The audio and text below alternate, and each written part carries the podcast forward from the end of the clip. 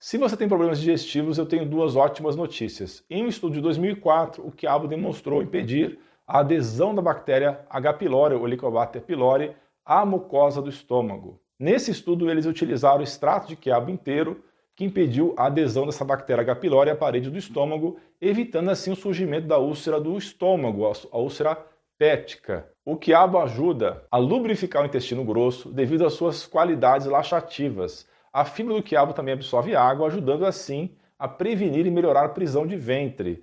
Ao contrário do farelo de trigo duro, que pode irritar ou mesmo ferir o trato intestinal, além de, claro, inflamar por conta do glúten, a mucilagem do quiabo, ou seja, a baba do quiabo, serve para aliviar e facilitar a eliminação das fezes por sua característica escorregadia. Eu indico consumir o quiabo inteiro e com a baba, porque só assim você terá todos os benefícios que eu mencionei.